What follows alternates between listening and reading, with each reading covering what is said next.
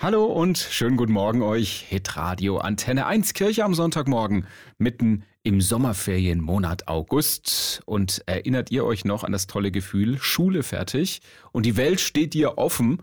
Ja, Viele fangen ja jetzt mit einer Ausbildung an, manche gehen ab Herbst dann studieren, andere erstmal ins Ausland oder machen irgendwo ein Praktikum.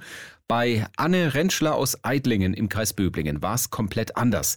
Sie hatte gerade das Abi in der Tasche, als ihr Leben erstmal total gecrashed ist. Nach dem Abiball bin ich halt direkt ins Krankenhaus gegangen und dann ging es los mit Chemo und mit allem, was dazugehört. Anne steht kurz vorm Abi, als sie eine Schwellung an ihrem Unterarm entdeckt.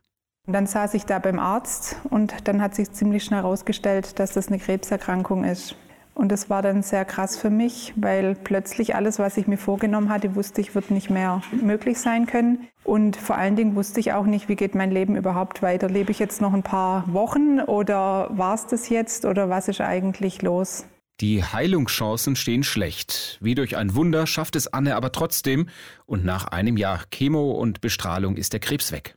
Und von daher habe ich mir ganz stark die Frage gestellt, warum lebe ich eigentlich noch? Und habe auch Gott die Frage gestellt, warum hast du mir mein Leben noch mal geschenkt? Der christliche Glaube spielt im Leben von Anne eine große Rolle und sie trifft eine radikale Entscheidung. Sie will ab jetzt nur noch für Gott leben. Mit 23 tritt sie deshalb in eine christliche Schwesternschaft ein, was auch heißt, Mann, Sex und Kinder sind tabu.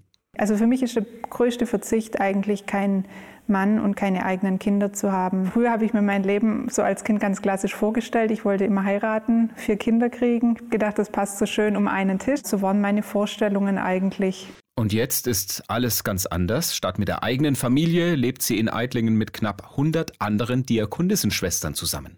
Ich finde es auf jeden Fall schön, Teil von einer größeren Gemeinschaft zu sein. Ähm, man gehört wo dazu und jeder bringt seinen Teil mit ein, auch mit seinen Gaben und dadurch sind auch noch mal ganz andere Dinge möglich und das finde ich was sehr Schönes.